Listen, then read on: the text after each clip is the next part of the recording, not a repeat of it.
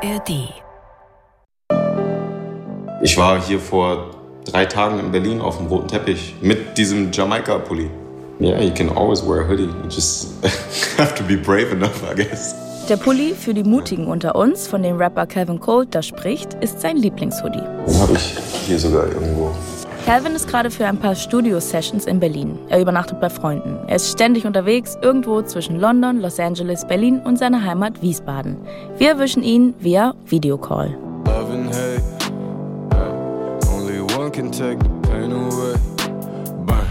Den habe ich mal auf einem Summer Jam Festival, wo ich performt habe, letztes Jahr im Sommer, so ein Reggae Festival, gekauft. Für so, ich glaube, 30 Euro. Ist qualitativ nicht so hochwertig, sieht aber so nice aus. Ich kriege auch sehr, sehr viele Komplimente für den. Er hält den Hoodie vor die Laptop-Kamera. Ja, er ist ein bisschen kratzig, knallig rot mit äh, Jamaika-Fahnen drauf und ein Negativ-Image von Bob Marley. Weil die bestimmt nicht die Rechte an dem Foto hatten. Aber ähm, ja, I love it. Das ist nicht der einzige Hoodie in seinem Gepäck oder in seinem Kleiderschrank. Und damit ist Calvin Colt nicht allein. Auch ich habe sehr, sehr viele Hoodies und ich liebe alle. Der Hoodie ist überall. Hip-Hop hat ihn in den 90ern aus den USA zu uns rübergespült. Heute tragen sogar Politiker, wie unser Vizekanzler Robert Habeck, Kapuzenpullis auf Geschäftsreisen und Terminen. Und die Schauspielerin Anne Hathaway taucht mit Hoodie auf dem roten Teppich der Berlinale auf. Hoodie kannst du immer tragen. Es gibt Blazer mittlerweile, also so Anzüge, ne, Sakkos. Da hast du eine Kapuze mit eingenäht, mit so einem Zipper und kannst die halt auch abmachen. Also der Hoodie ist allwettertauglich, ist irgendwie ein Alltagskleidungsgegenstand geworden. Das ist die eine Seite des Hoodies, die freundliche, demokratische. Dann ist der Hoodie Everybody's Darling. Aber ein Hoodie zu tragen kann auch gefährlich werden. Vermummte steckten Autos in Brand und zerstörten Fensterscheiben. Die Polizei setzte Wasserwerfer ein und forderte weitere Verstärkung aus dem Bundesgebiet an. Wasserwerfer wurden eingesetzt, Demonstranten flohen.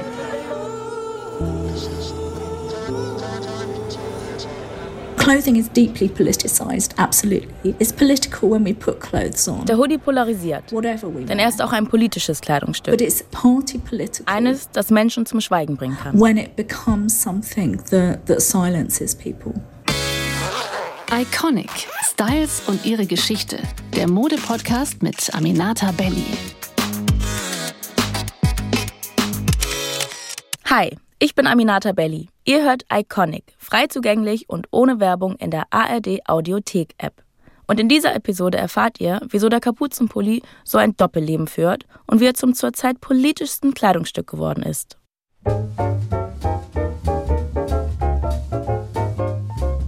Kapuzen halten Menschen seit Jahrtausenden trocken, schützen sie vor Wind und Wetter und den Blicken anderer Leute. In der Antike warfen Kelten und Römer Kutten mit Kapuze über.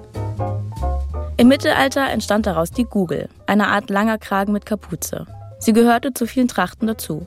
Nonnen, Gelehrte, Beamte, einfache Leute und die höhere Gesellschaft. Alle trugen in irgendeiner Form Kleidung mit Kapuzen. Trotzdem kommt erst in den 1930er Jahren jemand auf die scheinbar so naheliegende Idee, eine Kapuze an einen Pulli zu nähen. Das glatte, feingestrickte Baumwoll-Sweatshirt mit elastischen Bündchen am Hals und an den Handgelenken, so wie wir es heute kennen, das ist damals noch eine ziemlich neue Erfindung. Und Mitte der 20er Jahre eine echte technologische Innovation. In den USA vor allem für Sportbekleidung. Die Strickmaschinen können immer mehr. Die Strickmaschine ist für uns ein sehr abstraktes, archaisches Objekt, aber eigentlich ist sie eine der wichtigsten evolutionären Technologien in der Modegeschichte. Das ist Deidre Clementi, Modehistorikerin an der Universität von Nevada. Die Strickmaschinen erleichtern und verbilligen die Herstellung. Sie strickt nicht nur Jacquard-Mustaftücher, sondern auch stretchy Bündchen an Sweatshirts. It was making patterned socks. It was making all of the athletic wear. Mit ihnen ließen sich gemusterte Strümpfe 1910, herstellen, Sportbekleidung aller Art, die in den 1910er bis 1930er Jahren beim Ringen, beim Basketball oder Baseball getragen wurde. Und viele Unternehmen spezialisieren sich auf Strickwaren. That's all they're doing. They're only using knitting machines, right? Around 1910. Um 1910 werden alle paar Jahre neue Maschinen entwickelt, um Strickwaren noch leichter und schneller zu produzieren. Der Hoodie und seine Schwester, das Sweatshirt, sind aus dieser Technologie geboren. sweatshirt, um, its sort of sister, the sweatshirt, are born of that knitting technology. Viele Hersteller an der Westküste und an der Ostküste der USA spezialisieren sich zu dieser Zeit auf Strickwaren und produzieren in ihren Fabriken Unterwäsche oder sogar Schwimmbekleidung aus Strick. Anders als feine gewebte Stoffe ist elastischer und luftdurchlässiger Strick optimal für Bekleidung, die eng am Körper anliegt. Dehnbare Kunstfasern wie Elastan gibt's ja noch nicht. Auch für Sportbekleidung eignet sich Strick super. Darum sind zum Beispiel die Jerseys von Footballspielern in den 1920er und 30er Jahren gestrickt, allerdings aus Wolle und die ist kratzig und nicht besonders gut waschbar, im Gegensatz zu Baumwolle. So the technology associated with the hoodie is central to the story in both the rapid production of jersey. Die Technologie spielt für die Geschichte des Hoodies und der Herstellung von Jersey-Stoffen also eine große Rolle, genau wie Baumwolle, die nun ab den 20er Jahren immer beliebter wird. Baumwolle trocknet besser und lässt sich leicht waschen. Du kannst dir vorstellen, wie diese Hoodies gestunken haben müssen, wenn man sie außerhalb des Gyms getragen hat. Schlimmer als bei meinen Söhnen. worse than my sons. So der Gedanke, dass Sportbekleidung waschbar sein muss, ist auch für den Hoodie wichtig. Und dazu kommt die Erfindung des Reißverschlusses. In den 1920er Jahren entsteht also zuerst das gestrickte Baumwoll-Sweatshirt als Trainingsklamotte für Sportler. Die Kleidungshersteller haben Verträge mit Universitäten. Die wiederum statten die Studierenden mit einer einheitlichen Sportuniform aus, quasi wie bei der Armee. Dazu gehören auch Sweater und leichte T-Shirts. Zum weißen T-Shirt gibt's übrigens auch eine Iconic-Folge. Die findet ihr auch hier im Feed. Auf jeden Fall tragen die Studierenden diese super bequemen Sachen nicht nur beim Training und auf dem Feld, sondern auch in ihrer Freizeit auf dem Unicampus und in Kursen. Männer und Frauen. And that's really where sports was happening. It was happening on college campuses. Yes, it was also happening in Sport hat auf dem College Campus stattgefunden. Natürlich auch in den Gyms an der Lower East Side in New York, wo geboxt wurde. Other sports Like that but really on college campuses aber noch wichtiger waren die Colleges. Die Unileitungen verteilten Uniformen, die von den Studierenden populär gemacht wurden. Dieser sportliche und funktionale Style der Studierenden an den elitären, weil teuren Colleges der Ostküste wird Casual Dress genannt und ist der Anfang von dem, was wir heute Preppy Look nennen.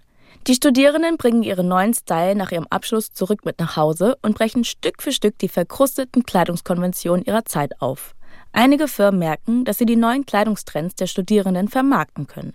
Sie schicken ab den 1920er Jahren Trendscouts an die Unis und lassen die Sportlerinnen und Sportler befragen, um ihre Produkte genau auf deren Bedürfnisse abzustimmen. Das tun auch die Feinblumenbrüder Abraham und William mit ihrer Knickerbocker Knitting Company in Rochester in New York. Da es an der Ostküste der USA oft kalt wird und das Training auch bei schlechtem Wetter stattfindet, wünschen sich die SportlerInnen warme Ohren und Hände. Also lassen die Feinblooms eine Kapuze an das Sweatshirt nähen, die After Hood, so Kim Jenkins. Sie lehrt an der Parsons School of Design und forscht zu Fashion, Identity und Race.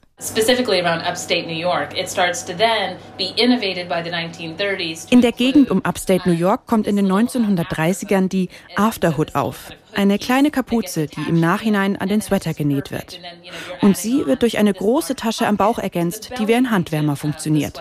So then it becomes sort of like something for your um, a hand warmer aspect.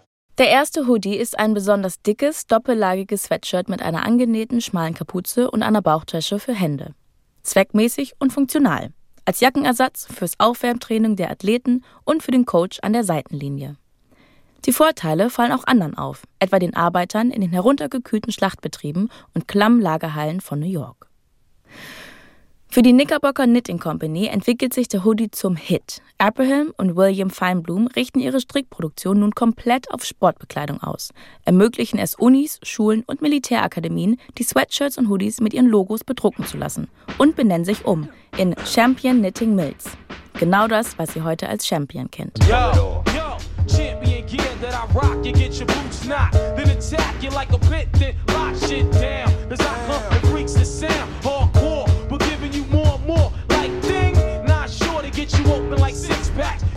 Und diese Firma wird in den 1990er Jahren dank Rappern wie dem Wu-Tang Clan noch einen riesen Hype erfahren. Aber dazu kommen wir noch. Erstmal ist der Hoodie, anders als das Sweatshirt, aber eine reine Funktionsklamotte. Nicht stylisch oder cool, sondern vor allem praktisch. Basketballer und Joggerinnen tragen ihn, Fabrikarbeiter, Footballer und Boxer wie Muhammad Ali. Das ändert sich 1976 mit diesem Film.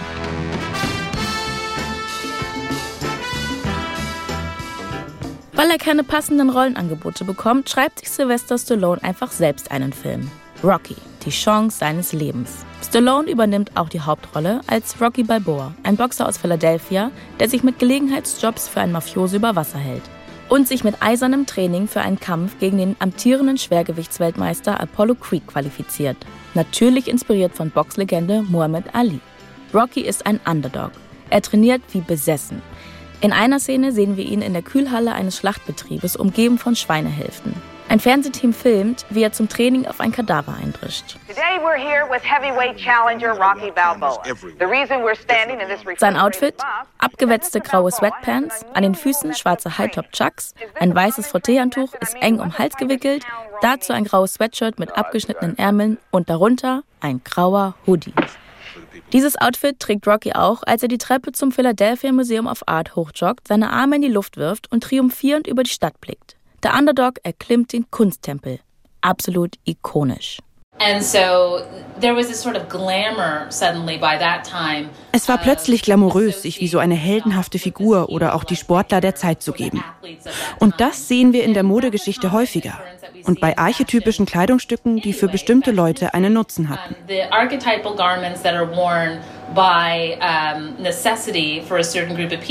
Wir streben danach und wollen das auch tragen.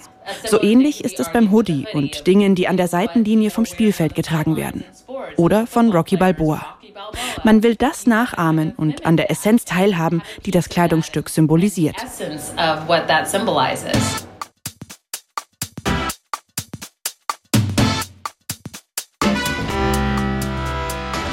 Wer den Hoodie trägt, verkörpert Ausdauer und Tatendrang.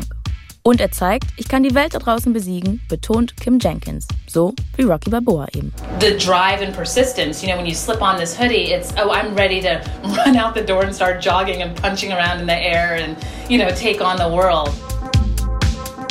Und genau das ist auch der Spirit in der South Bronx in New York Mitte der 70er Jahre. Da entsteht unter Latino und schwarzen Jugendlichen eine komplett neue Community und Jugendkultur. Auf Blockpartys, wo DJs Hip-Hop erfinden, Breakdance-Crews akrobatische Battles austragen und Graffiti-Artists ihre Botschaften auf Zügen durch die ganze Stadt schicken. Sie feiern zusammen, wetteifern um Aufmerksamkeit und messen ihre Skills an Turntables, U-Bahn und auf dem Dancefloor. Und dieser sportliche Gedanke zeigt sich immer öfter auch in der Kleidung. Die Crews tragen Uniform, identische Trainingsanzüge von Nike oder Adidas, bequeme Sneaker, Sweatshirts. Im Grunde nicht anders als die privilegierten College-Kids in den 30er und 40er Jahren, die den Preppy Casual Style auch in den wohlhabenden amerikanischen Suburbs etabliert haben. Der Unterschied? Streetwear kommt von der Straße, aus dem Ghetto. Und der Alltag dort ist geprägt von Armut, Perspektivlosigkeit und Ganggewalt. Und genau da bekommt der Hoodie eine neue Identität. Leute, die hier den Hoodie tragen, wollen nicht nur warm bleiben. Sie sind auf der Hut. Die Kapuze wird zum Rückzugsort. Ein Schutz vor Blicken und möglichen Übergriffen. Und damit meine ich jetzt nicht die Graffiti-Artists, die haben anfangs noch am helllichten Tage gesprüht und gar nicht unbedingt in Hoodies. New York ist damals finanziell am Ende. Wo heute besonders hippe Wohngegenden sind, in Brooklyn, der Bronx und Harlem, wird die Situation seit den 70er Jahren immer schlimmer. Unter US-Präsident Ronald Reagan intensiviert sich der Krieg gegen Drogen, der vor allem People of Color trifft und zigtausende ins Gefängnis bringt. So the physicality of the garment coupled with social and cultural change in American cities. Der Hoodie kam zusammen mit sozialen und kulturellen Veränderungen in die US-amerikanischen Städte. Es war eine schwierige Zeit für die Innenstädte in Bezug auf die Wirtschaft und Bildungsmöglichkeiten. Und natürlich betraf das besonders Schwarze und People of Color. Die Modehistorikerin Deidre Clementi. So you're also seeing this sort of downgrading or the rise of Reagan economics and a lot of just pushing people to the margins. Durch die Wirtschaftspolitik unter Präsident Ronald Reagan werden Menschen an den Rand der Gesellschaft gedrückt.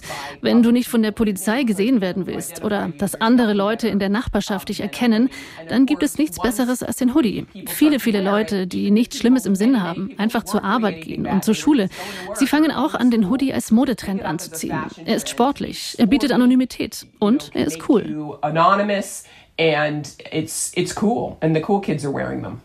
Auf dem Sportplatz schützt der Hoodie dich gegen Kälte, auf der Straße gegen eine feindliche Gesellschaft. Für den Träger oder die Trägerin ist der Hoodie ein Kokon. Mit der Kapuze über dem Kopf bleibt man in seiner eigenen Welt, kann selbst bestimmen, wie viel die Außenwelt von einem mitbekommt. Wenn ich nicht erkannt werden will, wenn ich meine Ruhe haben will, wenn mir kalt ist, ähm, wenn ich Musik höre oder auch wenn meine Haare irgendwie nicht gemacht sind. Genau, das sind eigentlich so die, die Basic Moments, wo ich mich in meinen Hoodie zurückziehe. Was auch ein weiterer Grund dafür ist, dass die Kapuze groß sein soll. Ich mag das, dass ich die praktisch bis unter meine Augen ziehen kann, so über die Nase. Das ist, wenn ich die ne, ganz runterziehe, das, dann ist perfekt. Was Calvin Colt beschreibt, gilt heute genau wie vor 30 Jahren. Ein Hoodie ist in den seltensten Fällen etwas, das wie High Heels oder wie ein enger Anzug dich limitiert. Also du bist eigentlich immer im Hoodie frei und gemütlich und er bietet dir immer die Option, anonym zu bleiben oder dich zurückzuziehen. Und das ist ein Layer von Sicherheit, den der, der Hoodie auf mehreren Ebenen gibt. Nach außen wirkt der Hoodie wie eine Festung. Undurchdringlich. Die Schultern breit, der weite Schnitt verbirgt die Konturen des Körpers, lässt ihn größer und irgendwie bulliger erscheinen. Die Kapuze verdunkelt das Gesicht. Wer ihn trägt, hat in der Hand, wie viel man von sich zeigen will. Ein kleines Stück Macht. Trägt er das, weil er allein gelassen will oder weil er irgendwas plant oder weil die Haare nicht gemeint sind? You never know. It's a mystery. The hoodie is mysterious, for sure. This speech is my recital. I think it's very vital to rock around. That's right. On time. It's tricky. It's tight. Here we go.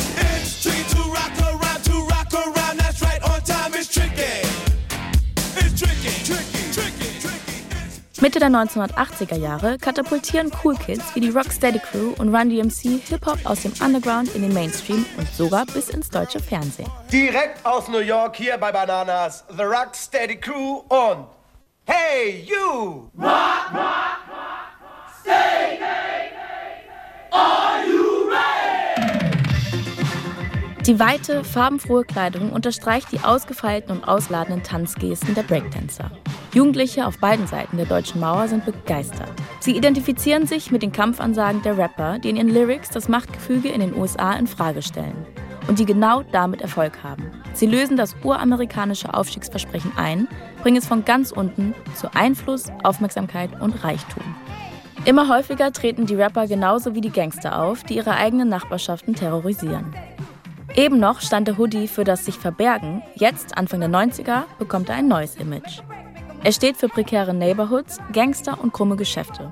Und das besorgt Eltern, deren Kinder Hip-Hop und Gangsterrap vom Wu-Tang Clan, Tupac, Public Enemy und Snoop Dogg für sich entdecken. Having these rappers out who were kind of these bad boys and wearing this garment, you had a lot of parents worried about what kind of impact this would have. Then add to that the charismatic figure like Tupac Dazu kommen charismatische Figuren wie Tupac, der nicht nur im Rap unterwegs war, sondern es nach Hollywood geschafft hat. Das ist die Art von Sichtbarkeit, die Leute besorgt. Denn es glorifiziert ihn. Man kann ihn nicht mehr nur als Rapper abtun. Er hat Massenappeal.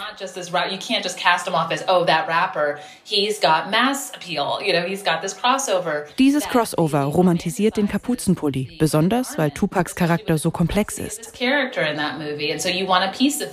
Tupac Shakur spielt 1992 im Film Juice City War einen Schüler in Harlem, der mit seinen Freunden Platten klaut und in einen tragischen Gangkrieg verwickelt wird.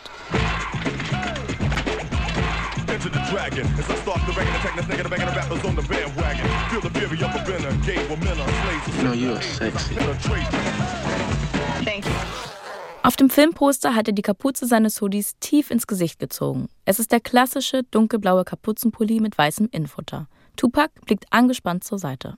Das habe ich auf jeden Fall immer im Kopf, wenn ich an Hoodies denke. Auch irgendwie so die alten Visuals von Eminem, wie er ne, so mit Hoodie und seine Texte schreibt mit Papier und Bleistift.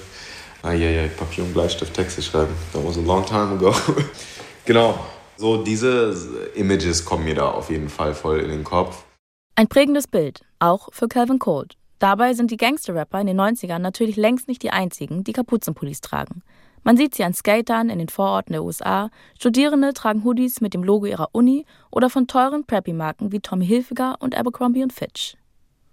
Champion, die Erfinder des Hoodies, statten jetzt Footballmannschaften und die US-Nationalmannschaft im Basketball aus. Die Marke wird zum Inbegriff des Hoodies. Und sogar High-Fashion-Designerinnen und Designer wie Donna Karan und Marc Jacobs schicken Models in Kapuzendesigns auf die Laufstege. Doch obwohl so viele Menschen wie nie zuvor Hoodies im Schrank haben, hängen bleibt in der Gesellschaft das Bild von der suspekten, gefährlichen Gestalt. Vom Gangster, der sich die Kapuze unter die Nase zieht, damit ihn die Polizeistreife nicht erkennt. Woher diese Spaltung bei ein und demselben Gegenstand? Was als bedrohlich wahrgenommen wird, bleibt eine Frage von Race. In the um, next 10 to 20 years, In den kommenden Jahren beobachten wir die Nachwehen dieses Imagewandels. Wenn schwarze Männer Hoodies tragen, dann können die Auswirkungen fatal sein. what that impact ends up being, which is fatal. For young people, hoodies are often more defensive rather than offensive. They're a way to stay invisible in the street. In a dangerous environment, the best thing can sometimes be to keep your head down, to blend in, don't stand out. Als der spätere britische Premierminister David Cameron diese Rede hält, 2006, ist die Hoodie-Panik in Großbritannien auf ihrem Höhepunkt. In vielen Pubs, Schulen und sogar Shoppingcentern darf die Kapuze nicht mehr über den Kopf gezogen werden. Hoodie steht jetzt für kriminelle Jugendliche, die wegen Diebstahls und Raubs oder bloß wegen sogenannten antisozialen Verhaltens aufgefallen sind. Der Grund, weil sie sich mit ihren Kapuzen vor den allgegenwärtigen Überwachungskameras verbergen. Auch in Großbritannien steht das Kleidungsstück jetzt unter Generalverdacht. It's not really about young people. Es geht nicht wirklich um junge Leute, sondern um das, was junge Leute oder Leute mit Kapuze möglicherweise tun, in einer Umgebung, in der man sie nicht sehen, verstehen oder überwachen kann. Und das ist viel beängstigender. Ich denke aber auch, dass das Rumlungern ein Problem darstellte. Im Sinne von, wenn Leute abhängen oder rumlungern, müssen sie was im Schilde führen. And a sense that if people are hanging around or lurking or doing any of those kinds of things, it must be that they're up to no good. Joanne Turney, Professorin an der Universität Southampton, forscht zu Kriminalität und Mode.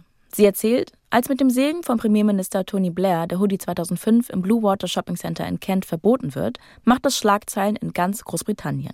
And what really bothered me was that Blue Water still sold hoodies.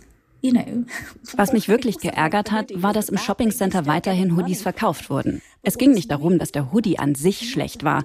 Damit konnte man weiterhin Geld verdienen. Problematisch war, dass Leute den Hoodie an einem Ort trugen, der von Kameras überwacht wurde. Ein sozialer Ort, aber auch ein Ort des Konsums, der auf bestimmte Weise kontrolliert werden musste. Das deutete darauf hin, dass manche Menschen dort nicht willkommen waren. some people are not welcome here. And that bothered me greatly. Die Hoodie-Verbote in Großbritannien haben absurde Folgen. Ein Supermarkt entschuldigt sich öffentlich. Sein Sicherheitsdienst hatte eine Person gebeten, die Kapuze abzunehmen. Aber unter der Kapuze versteckte sich kein verdächtiger Jugendlicher, aka potenzieller Ladendieb, sondern eine weiße, erwachsene Frau in den 50ern, die ihre Haare nicht gemacht hatte. Die Entschuldigung macht deutlich, das Verbot richtet sich eigentlich nur gegen ganz bestimmte Hoodie-Träger.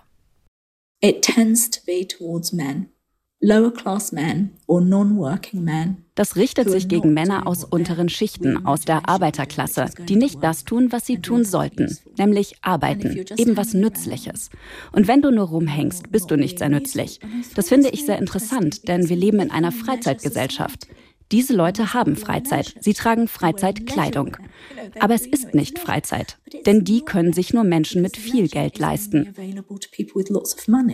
Auch hier ist der Zusammenhang spannend zwischen dem Hoodie und Komfort. Wer darf sich wohlfühlen und durch was? Fühlst du dich wohl in deiner Umgebung? Fühlen sich andere Leute in deiner Umgebung wohl? And I think it's about narratives and threat. What are these people doing? Es ist doch spannend. Leute tragen Hoodies, um sich wohlzufühlen, aber fühlen sich unwohl, wenn jemand anderes ein Hoodie trägt. Vor allem, wenn dieser jemand als fremd oder bedrohlich wahrgenommen wird. Das liegt auch daran, dass wir seit vielen Jahrhunderten Kapuzen mit drohendem Unheil verbinden. Der Tod kommt in Kapuze gekleidet, Bösewichte wie der Ghostface-Killer aus den Scream-Horrorfilmen und die Todesser aus Harry Potter auch. Terroristen wie der Una-Bomber und Angeklagte vor Gericht nutzen Kapuzen. Andererseits, es gibt auch Superhelden mit Kapuze. Luke Cage, Green Lantern und Obi-Wan Kenobi, um nur ein paar zu nennen. Aber egal, die Kapuze signalisiert anscheinend Gefahr. In den USA hat es buchstäblich tödliche Folgen, weil, und das ist entscheidend, der Träger über seine Hautfarbe definiert wird. It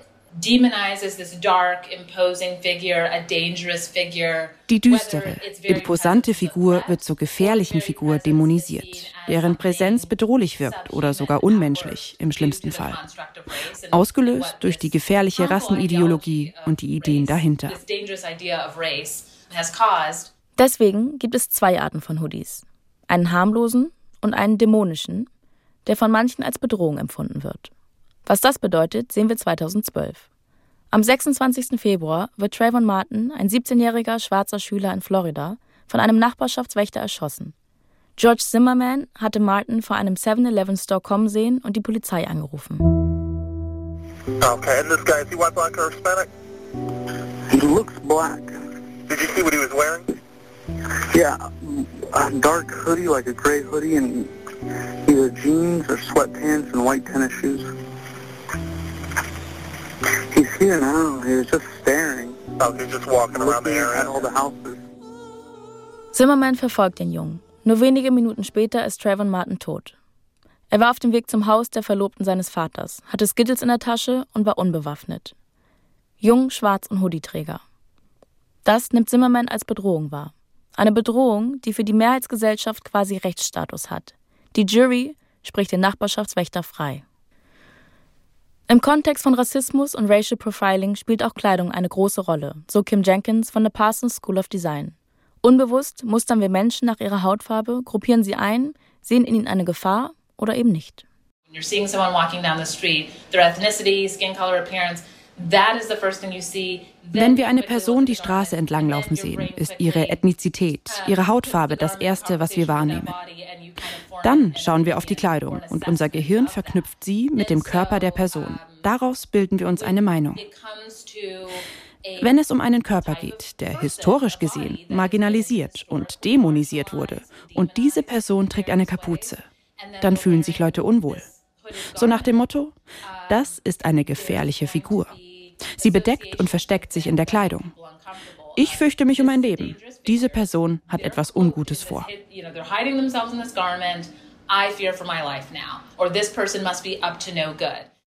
Nach Trayvon Martins Tod wird der Hoodie zum Symbol für Solidarität.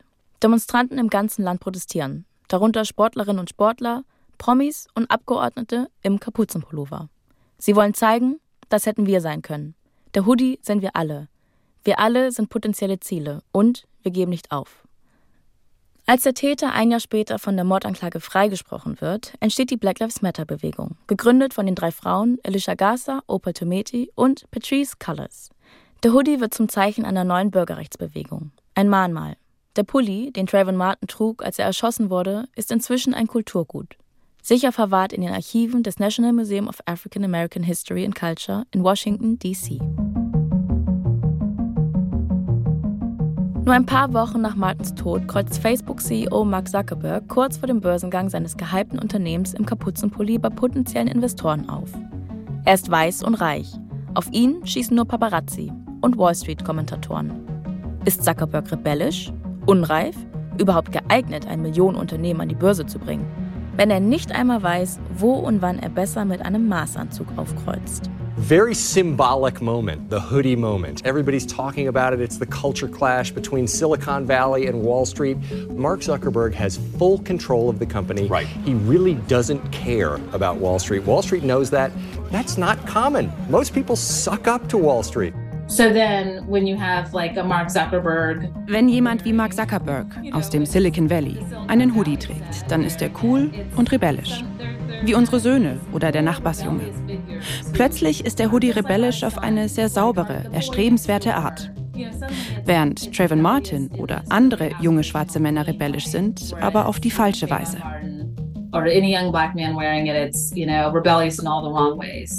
Im Silicon Valley ist der Hoodie gleichbedeutend mit einem neuen Typ Gründer, die unumschränkt ihre Startups nach vorne treiben. Für Macher, die keine Rücksicht auf gesellschaftliche Gepflogenheiten nehmen und barfuß auf die Aktionärsbühne treten. Diese Hoodies stehen für den neoliberalen Mythos, in der Garage eine Weltfirma zu gründen. Diese Rebellen wollen die Regeln der Gesellschaft nicht wirklich verändern, sondern nur ganz schnell ganz reich werden. Black Lives Matter versucht, den Hoodie umzudeuten, ihn zu reclaimen und sich so zu einer symbolischen Kraft zu bedienen und die gesellschaftlichen Regeln neu zu schreiben. Das machen sich auch andere Bewegungen zunutze. Und der Hoodie ist ja auch perfekt geeignet für Protest. In der Masse von identischen Kapuzen ist es kaum möglich, einzelne Teilnehmer zu identifizieren. Ob bei Protesten gegen Atomkraft oder den G20-Gipfel. Greta Thunberg ist im Hoodie auf dem Time Magazine zu sehen. Style tritt in den Hintergrund. Die Mission hat Brio. Europe is lost, America lost, London lost. Still, we are clamoring victory. All that is meaningless rules. We have learned nothing from history. The people are dead in their lifetimes, dazed in the shine of the streets. But look. Viele Leute haben natürlich, kommt auch darauf an, über welches Land wir reden natürlich, haben es nicht so einfach, auf die Straße zu gehen und ihre Meinung kundzugeben. Und ich glaube, so ein Hoodie kann Leuten auch da diesen gewissen Schutz geben und vielleicht sogar das mit dem Vermummen und des Gesichtes auf eine relativ natürliche Art und Weise, ohne dass zu schnell nach Maske und könnte ich mir vorstellen, es ist ein sehr natürliches Medium, was dem Protest sozusagen etwas hilft. David Malone ist Künstler und Mitbegründer von Souvenir Official.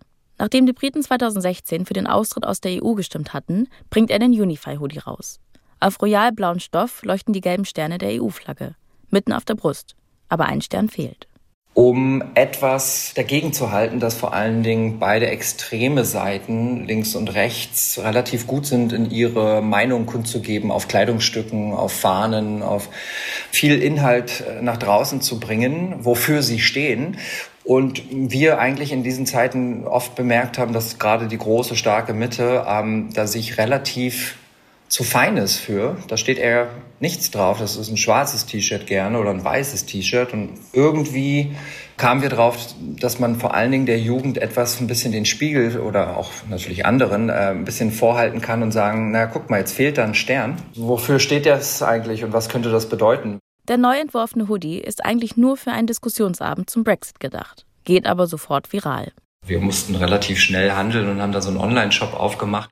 Politikerinnen und Politiker tragen den Kapuzenpulli. Studis, Promis, Musikerinnen und Musiker. Sogar der damalige Chefdesigner von Louis Vuitton, Virgil Abloh, bestellt sich den Hoodie nach Los Angeles und trägt ihn zu seinen DJ-Auftritten und bei Fotoshootings. Ich habe ein Konzert von Virgil gesehen, also so ein Festival, da hat er aufgelegt in Miami.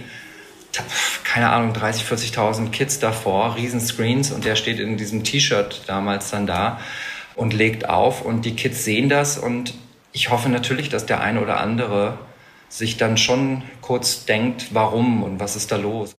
Dieser Anti-Brexit-Hoodie soll Blicke nicht abwehren oder den Tragenden von seiner Außenwelt abschotten. Er soll zum Gespräch einladen, mit dem Ziel, dass Leute sich über ihre Haltung austauschen und über die gemeinsamen Werte als Europäer und Europäerinnen nachdenken. Die europäische Gemeinschaft wertschätzen. Ein wenig wie bei den Breakdance Crews der 70er und 80er Jahre wird der Unify Hoodie auch zum Erkennungszeichen von Gleichgesinnten. Der große Unterschied, Sie müssen keine Angst haben, mit diesem Hoodie auf die Straße zu gehen. Im Gegenteil. In Berlin, wenn man so Leute gesehen hat, die haben sich dann so fast so gegrüßt, so ein bisschen so wie bei Bikern, wenn man das so kennt von der Straße, wenn die sich Hallo sagen. Und dann hast du jemand auf der anderen Straßenseite am Anfang so mit dem Pullover gesehen, so gerade so der Anfang. Und dann wurde sich so kurze Bestätigung gegeben, so, hey, ja, wir sind auch schockiert und was ist jetzt hier los und was bedeutet das eigentlich für uns alle? Diese Reaktion gibt es vielleicht nur deshalb, weil da die so bewegte und widersprüchliche Geschichte des Hoodies mitschwingt. Für Kevin Colt ist der Kapuzenpulli heute ein Symbol für junge Energie, Rebellion und ein Safe Space. Obwohl er, wie viele schwarze Männer, nicht nur positive Erfahrungen mit dem Hoodie verbindet. Also wenn ich irgendwo unterwegs bin und da sind Polizisten, die irgendwie auf Patrouille sind, dann ziehe ich die Kapuze schon meistens runter im Vorhinein, egal in welchem Land ich bin weil die sehen mich nicht als jemand, okay, der will seine Ruhe haben und er hat eine Kapuze an, sondern der will nicht erkannt werden. Und warum will er nicht erkannt werden? Bestimmt, weil er Punkt, Punkt, Punkt. Kevin Colt hat seinen eigenen Hoodie entworfen, gemeinsam mit einer Schneiderin aus Köln. Sein aktuelles Projekt German Angst soll seine Fangemeinde zusammenbringen, zeigen, dass sie mit Problemen von mentaler Gesundheit oder dem Gefühl, nicht dazuzugehören, nicht allein sind. Bei Konzerten und German Angst Demos ist eine Uniform natürlich ein Hoodie. Weit geschnitten, schwarz, etwas länger als üblich.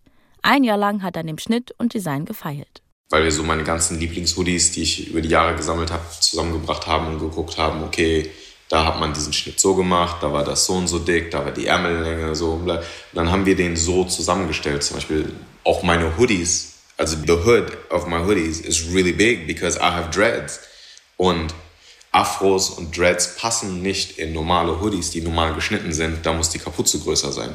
Oder ich hasse es, wenn sich bei den Taschen an den Seiten, wenn das sich irgendwie so ausbeult und die Form verändert. Und dann haben wir ganz lang probiert und die Nahten anders gelegt, dass man unsichtbare Taschen hat, in die man trotzdem irgendwie reingehen kann und so Sachen. There's definitely a science to hoodies. Er trägt Hoodies bewusst in seinen Musikvideos, als Panzerung, um sich zu verhüllen oder die Zuschauenden zu erschrecken und zu beeindrucken. Auch auf dem Cover des deutschsprachigen Forbes Magazins war Calvin vor einigen Jahren im Hoodie zu sehen nicht im Anzug, wie sonst dort die Wirtschaftsbosse. Ich habe ganz bewusst keinen Anzug getragen. Und ich glaube, du brauchst immer diese Momente, die einen kulturellen Impact haben, damit du die Denkweise von Menschen beeinflussen kannst, im Positiven. Also wie natürlich auch im Negativen, ja, wenn du da gezielt irgendwelche Sachen machst. Aber ja, das hat einfach ein ganz wichtiges Signal irgendwie gesendet, dass you can be a young black man in, in Germany or from Germany and you can still make it and you can wear your hoodie. Nicht alle können den Hoodie einfach so tragen und die Kapuze über den Kopf ziehen. Die Geschichte vom Kapuzenpulli ist auch eine Geschichte von Privilegien und Vorurteilen. Er ist alles andere als neutral, obwohl ihn alle Welt trägt. Denn wie die Umwelt darauf reagiert, ob voller Aggression oder Anerkennung, ist eine Frage von Herkunft, Wohlstand und Hautfarbe. Das macht den Hoodie zu einem Kleidungsstück, das so stark politisch aufgeladen ist wie sonst keines. Love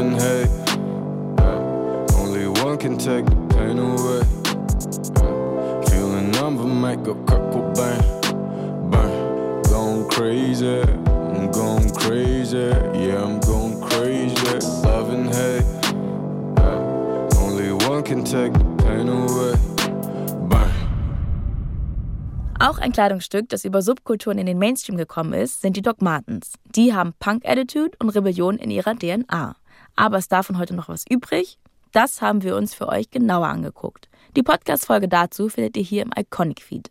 Abonniert den Podcast in der ARD-Audiothek oder da, wo ihr Podcasts hört. Hey, wir sind Christina und Ruslan. Wir sind zwei der Hosts von Eltern ohne Filter. Und abgesehen davon auch selbst Eltern, so wie alle bei uns im Team. Und deswegen stellen wir uns, wie alle anderen natürlich auch, die klassischen großen Fragen zum Elternsein. Ihr wisst schon, wann habe ich eigentlich mal Zeit für mich? Wer bin ich, wenn ich nur ich bin? Bin ich eigentlich der einzige Vater, dessen Kind eine Stunde braucht, bevor es aus dem Haus geht? Überhaupt. Kriegen andere das alles wirklich so viel besser gebacken als ich? Oder sitzen auch die manchmal verzweifelt am Küchentisch und denken sich, was zur Hölle? Für alle Eltern, die mal ganz ehrlich Elterngespräche hören wollen, statt gut gemeinter, aber schlecht umsetzbarer Ratschläge, für die ist unser Podcast genau das Richtige, weil bei uns sprechen Eltern ehrlich. Eben ohne Filter. Genau, Eltern ohne Filter. Und die findet ihr bei uns auch auf unserem Instagram-Kanal. Das war Iconic mit mir, Aminata Belli. Wir danken Calvin Colt, David Malone, Joanne Turney, Kim Jenkins und Dietrich Clementi für das Gespräch mit uns. Weitere Infos zu unseren Gästen und Lesetipps findet ihr hier in den Show Notes. Iconic ist eine Produktion vom Bayerischen Rundfunk und ARD Kultur. Autorin dieser Folge ist Vanessa Schneider. Redaktion BR Martin Zein. Redaktion ARD Kultur Rebecca Leiter und Christian Costa-Zahn. Produktion Pascal Tinius und Josef Anglor. Sounddesign Dagmar Petrus.